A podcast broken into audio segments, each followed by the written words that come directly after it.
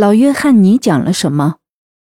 作者安徒生，演播狄大人。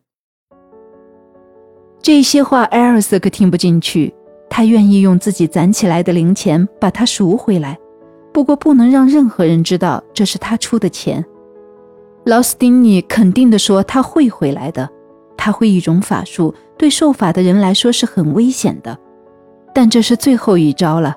他要把锅放在火上为他熬东西，这样他便会动身，不论在世界什么地方，都会回到锅在的地方。回到心上人等待的地方，这可能要几个月，但是只要人还在，他就一定会回来的。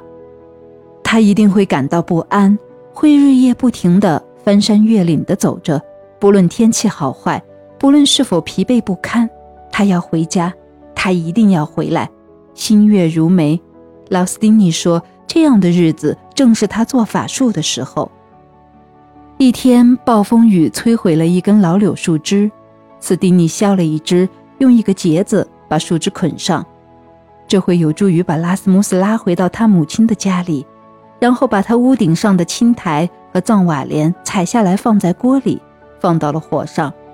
艾尔斯要从圣诗集上撕下一页，他偶然撕下了印着刊物表的最后一页。同样灵，斯丁尼说道。把它投进了锅里。要搁到锅里去的东西还很多很多，要不断的熬，一直熬到拉斯穆斯回到家里。劳斯丁尼屋里的那只大黑公鸡不得不舍掉红冠，它也到了锅里。艾尔瑟的粗戒指也放了进去，他再也不能把它收回来了。事前斯丁尼就对他讲过，斯丁尼很聪明，我们不知道名字的东西都被他扔进锅里去了。锅老是放在火上，要不然便是放在还燃着明火的炭块上，或者在热灰上。这事儿只是他和艾尔瑟知道。月亮渐渐盈了起来，又渐渐亏了下去。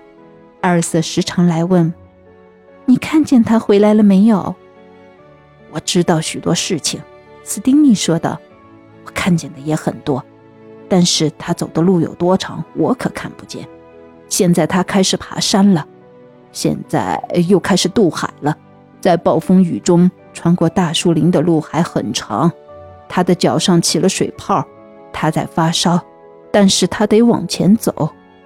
啊，不不，我真为他难过。”艾尔瑟说道。“现在他不能停下来，如果我们让他停下来，他便会在大道上摔死的。”很长的时间过去了。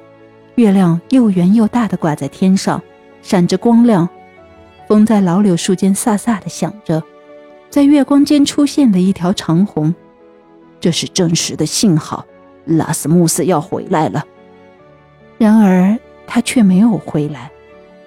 等的时间是很长了。现在我厌倦了，艾尔斯说道。他到斯丁尼那里去的次数越来越少，也不再送他的新礼物了。他的心情松了下来。有一天早晨，教区里的所有人都知道了，艾尔瑟答应了那位最富有的地主。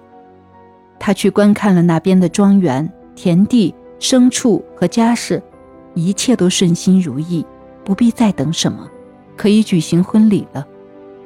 盛大的婚宴举行了三天，人们随着黑管和提琴的节拍跳舞，教区里人人都接到了邀请，一个也没有落下。厄尔瑟妈妈也去了。当隆重的场面结束，吃饱喝足的人们道了谢，喇叭停息了的时候，他带着宴席上剩下的东西回家了。他只用一根棍子把大门拴住，现在棍子被抽掉了，门是开着的。拉斯穆斯坐在屋里，他回来了，他在这个时候回来了。老天啊，他只剩下皮包骨头了，他又瘦。又黄。拉斯穆斯，我眼前真是你吗？你的样子多难看呀！但是有了你，我从心里高兴。